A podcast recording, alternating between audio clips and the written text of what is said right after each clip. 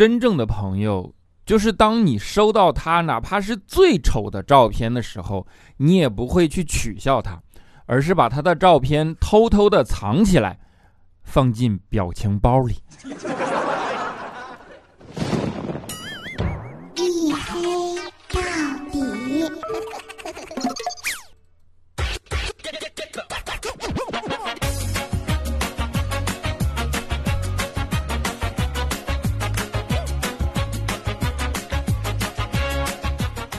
Hello，各位，欢迎收听啊！这里是大型不奇幻、不悬疑、不科普、不励志、不时尚、不青春，唯独认真搞笑的娱乐脱口秀节目《一黑到底》，拯救不快乐。我是你们的隐身狗六哥小黑。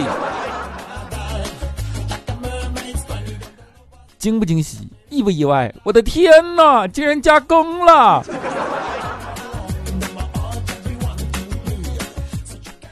今天是星期五啊，其实啊，每到星期五的时候，我总会有一个困惑。你说，为什么星期一离星期五那么的远，但星期五离星期一却是那么的近？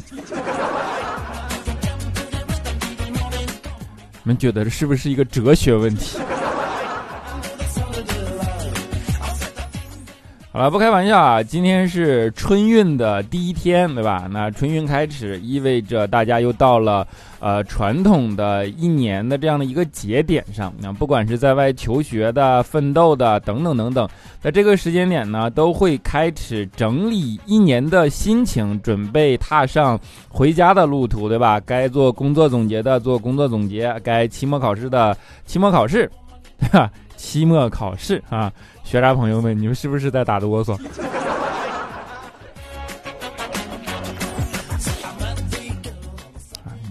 虽然是隔着话筒啊，但是呢，一提到期末考试，我还是能深深的感受到学渣同学们的那种恐慌啊！因为遥想黑哥当年也曾是学渣，对吧？我跟你讲，我当时什么程度？就是我每次考试我都特别的困惑啊，尤其是比如说数学。每次考数学呢，我都能自己算出来一个答案啊，但是呢，每次我拿那个答案和选项一比啊，发现里边都没有。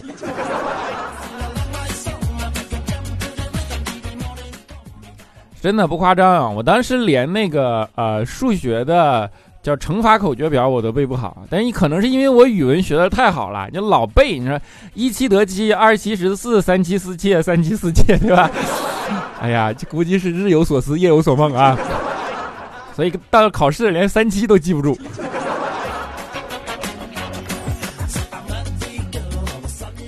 而且那种恐慌感延续到，呃身上的时候，已经变成了一种切实的生理反应。我真的，我当时经常一考试的时候，我就容易肚子疼，然后就想上厕所。但是你们也知道。考试的时候上厕所，老师是不放心的，他怕你去厕所打小抄，对吧？但是有一次，就是我考试刚考试，我半路肚子疼，然后呢，我就这人比较胆小，我又不敢不好意思举手跟老师说我想去上厕所，我怕他怀疑我的人品，对吧？但是实在不行，太疼了，呃，没有办法，我就好不容易鼓足了勇气举起手。啊！监考老师呢，就看到我举手，走到面前问我：“你什么事儿啊？”这时候我一紧张，没憋住啊，放出来一个巨响的屁。监考老师当时都懵了，说：“你举手就是为了让我过来闻你的屁？”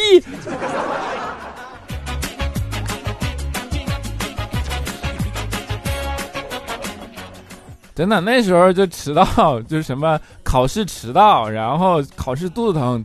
等等等等，就是凡是一个学渣你能想到的事儿，我基本都碰上过。还有当时考试迟到也是让我搞得很崩溃。你们知道，考试的时候它是严禁迟到时间的，就是你几分钟，但是你迟到三十分钟以上的时候就不让你进考场了，就怕容易出现舞弊的现象啊。有一次呢，我考试刚好迟到了三十一分钟，被监考老师拦着，死活不让我进。我的天哪！但是还好，我人缘好，对吧？啊，监考老师在那不让我进，然后屋里考试的人都看不下去了，于是大家整齐划一，协商一致，跟老师说：“老师，现在才九点二十九分，你让他进来吧。”有一个人这样说，所有全班的同学都在那附和，就看不过去了，看不过去老师欺负我，知道吗？老师欺负一个迟到的学生啊，对，没关系啊，就是这样啊。然后呢，为了表示众志成城啊，大家集体把自己的手机掏出来，调到了九点二十九分。你们想想，这样的举动，给老师当时都感动的痛哭流涕，对吧？觉得我的天哪，你们的这帮人太团结了，对吧？把所有的手机全他妈给我交上来，全班同学得零分。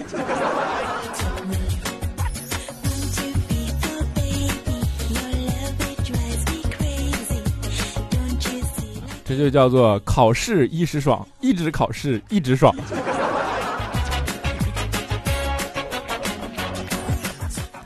啊，当然，为什么考试这么难，或者说这么让你啊痛苦啊，这么让你不愿意，对吧？是因为考试过后的日子太放松了。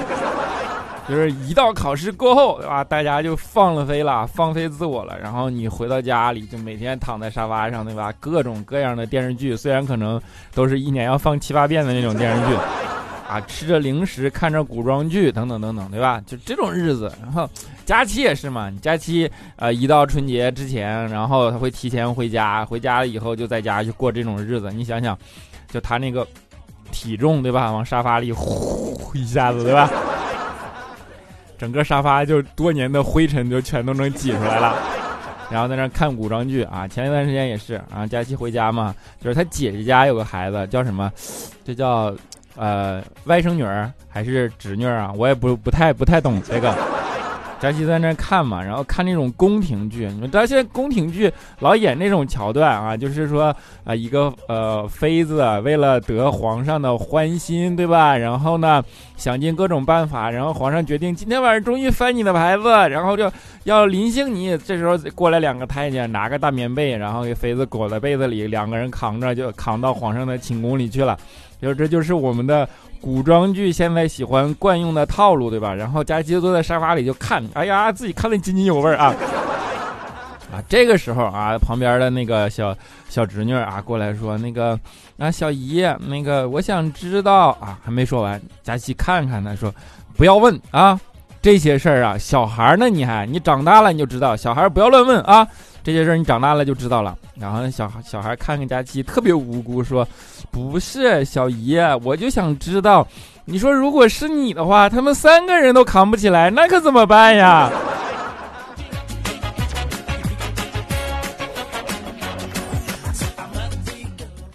哎，但是电视剧啊，其实也不不全是瞎拍，电视剧可以给我们的生活带来很多启示啊，就是看你怎么去看这样的一个思路。啊，比如说，尤其是古装剧里老会演的吧，一个犯错误了啊，后宫争斗了怎么办啊？啪，裤子一脱，然后，啊，叫什么杖刑对吧？然后被杖责五十，啊，这啪啪啪一打，然后这人昏过去了。我的天哪！就是你正常人一看对吧？你一看就觉得我的天，好疼啊啊！佳期不，佳期看到这种电视剧就是我的天哪，原来打屁股能失能治失眠呢。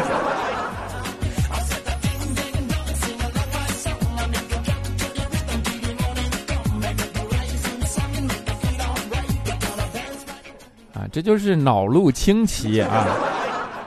佳琪脑路清奇也不是这一件事儿我跟你讲，别看我是学渣，佳琪上学的时候也好不到哪去，就脑路也是清奇，只不过我们清奇的方向不一样啊。我是学渣，是因为我所有的精力都用在玩上了啊。佳琪不一样，佳琪所有的精力全用在吃上了。就是到什么程度？就有一天啊，我给你换一个人生视角，是个第三人称视角。这个男生呢？在回宿舍的路上，遇见墙角有一个女生正在哭泣，男生就走过去问这个女生怎么了。女生看了看他，抽噎着问他说：“你愿意把你的肩膀借我用一下吗？”男生看了看女生，这个女生长得也不是特别的难看，对吧？于是就是说：“没有关系，只要你不哭，我愿意。”女生看了看，破涕为笑说：“真的吗？”男生说：“真的。”于是。女生踩着男生的肩膀翻墙出去，超市里买东西去了。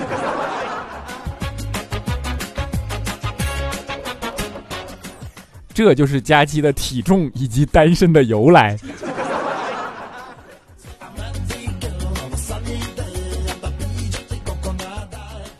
你别看我们平时啊说佳期，老说佳期胖啊这那的，其实啊佳期不以为然啊，因为佳期自己深刻的知道，胖子就是胖子，对吧？你去减肥练瑜伽，练瑜伽能减肥吗？练完之后你只能变成一个柔软的胖子。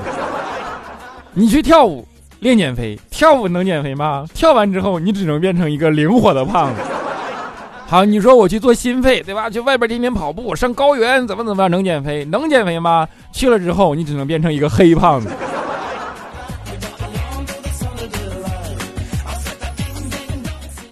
而且啊，佳琪有一套非常自我闭环成型的理论来支撑他自己。他就说：“你看啊，我们从汉字上面就能够理解出来人对胖的态度。”你看啊，瘦这个字儿怎么写？瘦它是病字旁啊，对吧？那瘦说明的是一种病，而胖是肉字边，对吧？你你看，就如同胳膊、腿儿、肝儿、脾、肺、脑，所以说什么胖那是身体的一部分。那对于每个人来讲，那都是不能或缺的东西。它跟你身体里的这些重要器官是一模一样的。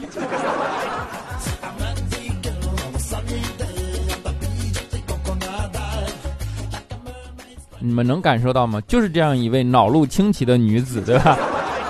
这脑路清奇的人啊，她有优点也有缺点啊。优点就是，呃，她整个人很有灵性，对吧？然后你看她做脱口秀做得很好，天赋很高，逗你们乐，怎么怎么着，很敏感，这些东西都很好，对吧？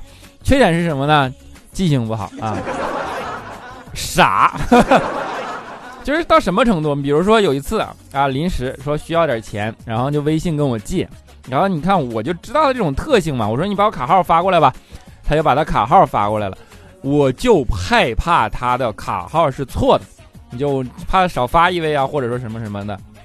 这就是你对这个人，呃，平时印象累积下来的评判，就是因为他在诸多细节上面需要去控制啊，包括说，呃，要在数字上敏感，然后这种。就是这就像文理一样的吧？你文科好就奔放，理科好就严谨，他都不严谨，所以我就跟他说：“我说你这样不行啊，我怕他弄错嘛。我说你这样，你拍个照过来啊。”说完，他给我发了一张自拍。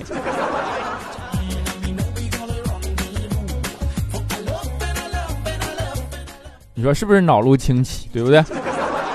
说脑子有病也不过分啊。然后。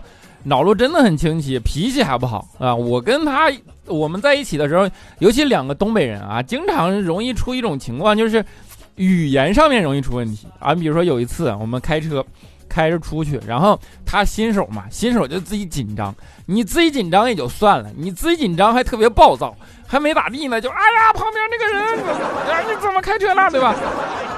然后呢？忽然有开着开着啊，就对我说：“你看后边那个人老是拿喇叭催我啊，太吵了，我要不要别他一下？”我说：“你别呀！” 他一听好嘞，直接别过去，咣一声给人车撞了。语言对吧？我说：“你别呀，你别这么冲动。”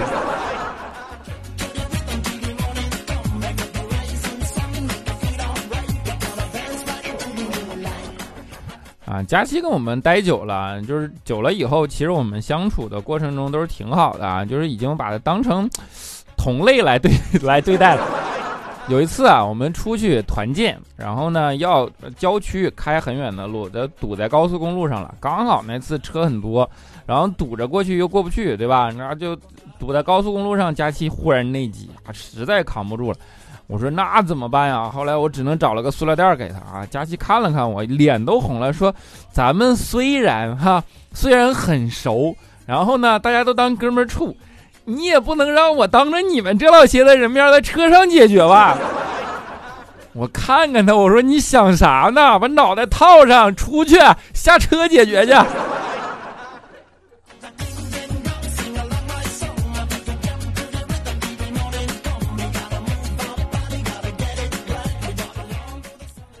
这就是日常生活对吧？怼怼更健康嘛。我们就是经常聊天性的，就变成了那种杠大型杠精现场。啊，有一次啊，也不知道就是我们群里有这种科技小达人，对吧？然后在群里说说，哎呀，你们知道吗？有人说呀，不能一边充电一边玩手机，可能会爆炸的啊！锂电池是什么什么结构？当说一堆，佳琪就看不过去了，说我每天都躺在床上一边充电一边玩手机，我也没见手机炸过呀。然后那个人说，对，因为看见过的人啊都没有机会说你这样的话了。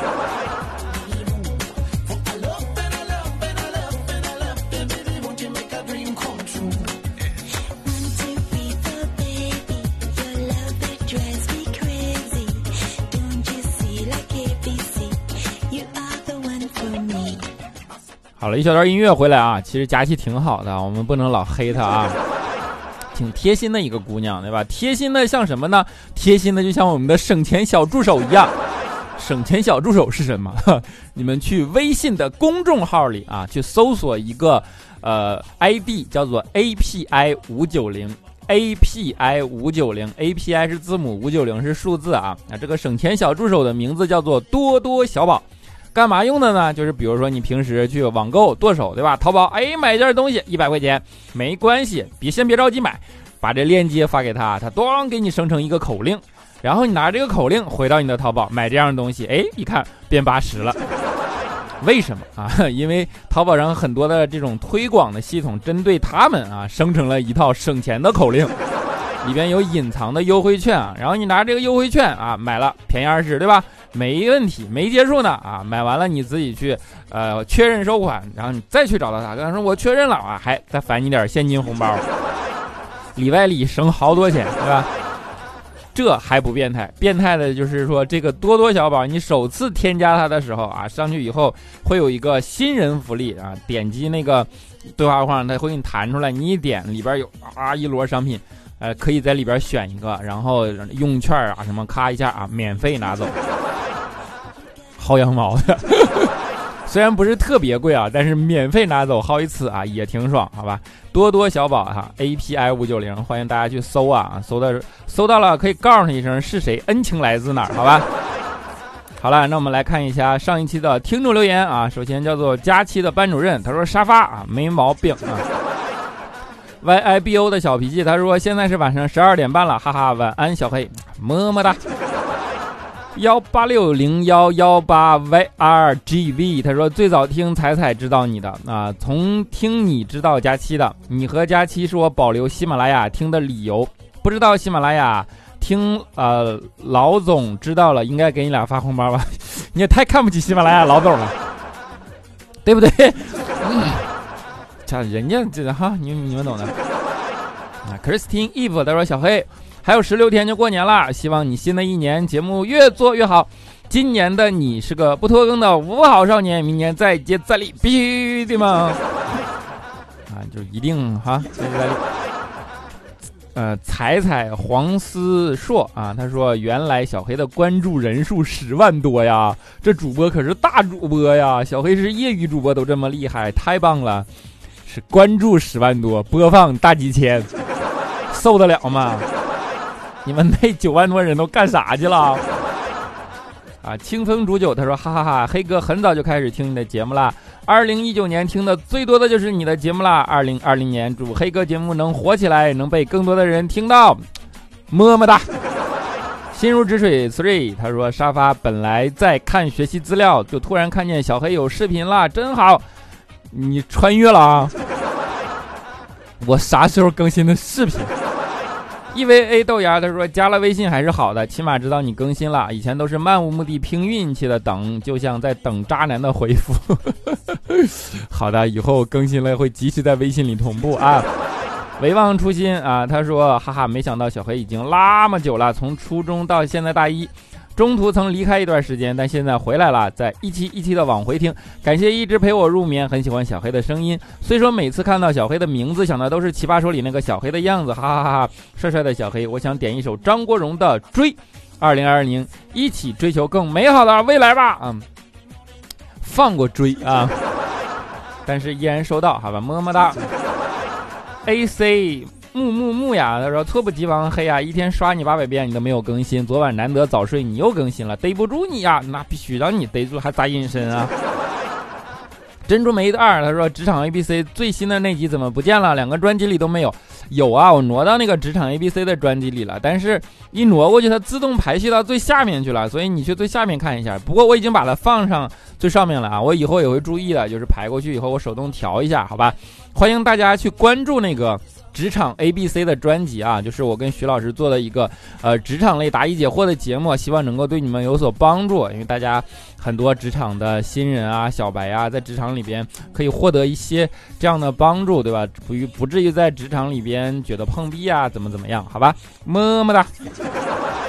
小新哥一九八八他说：“小黑啊，猜猜口播的是 A P I 三五零，你口播的是 A P I 五九零，你俩到底啥关系？说 啊，我俩差。”二百二百四，二百四的关系。幺八 不对，这是爱小黑更爱李现的月月啊。他说：“小黑，我同事说你的节目开始像是小时候听的收音机啊，见过这么帅的收音机吗？” 啊，有一位叫做盼天盼地盼月亮，他说：“点我点我，一直都在等你说话啊，点你了，好吧，么么哒。”好啦，在节目的最后啊，给大家带来一首邓紫棋的歌啊，就是啊，我最近看那个 B 站的那个晚会啊，忽然喜欢上邓紫棋了，然后 往回翻了一下，哎，觉得唱的好好听，好吧，你就今天带来邓紫棋，当然也是我非常喜欢的韩寒的处女作啊，《后会无期》的主题曲就是《后会无期》，希望你们能够喜欢啊，下期节目不见不散。那声再见，竟是他最后一句。当一辆车消失天际，一个人成了谜，你不知道他们为何离去，就像你不。知道这竟是结局，在每个繁星抛弃银河的夜里，我会告别，告别我自己，因为我不知道，我也不想知道，和相聚之间的。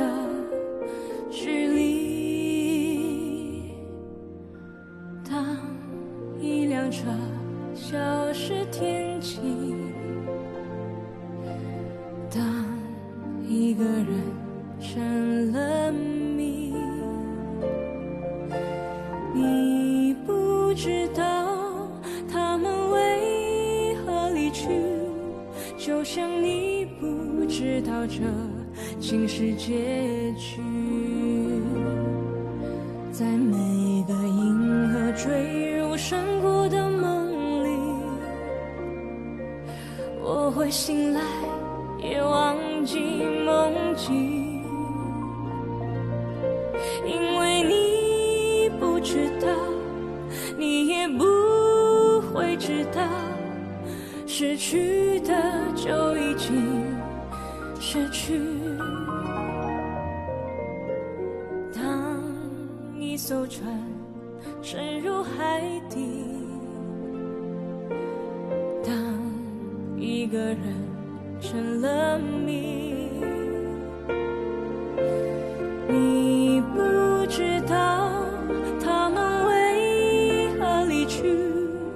那声再见竟是他最后一句。当一辆车。消失天际，当一个人成了谜，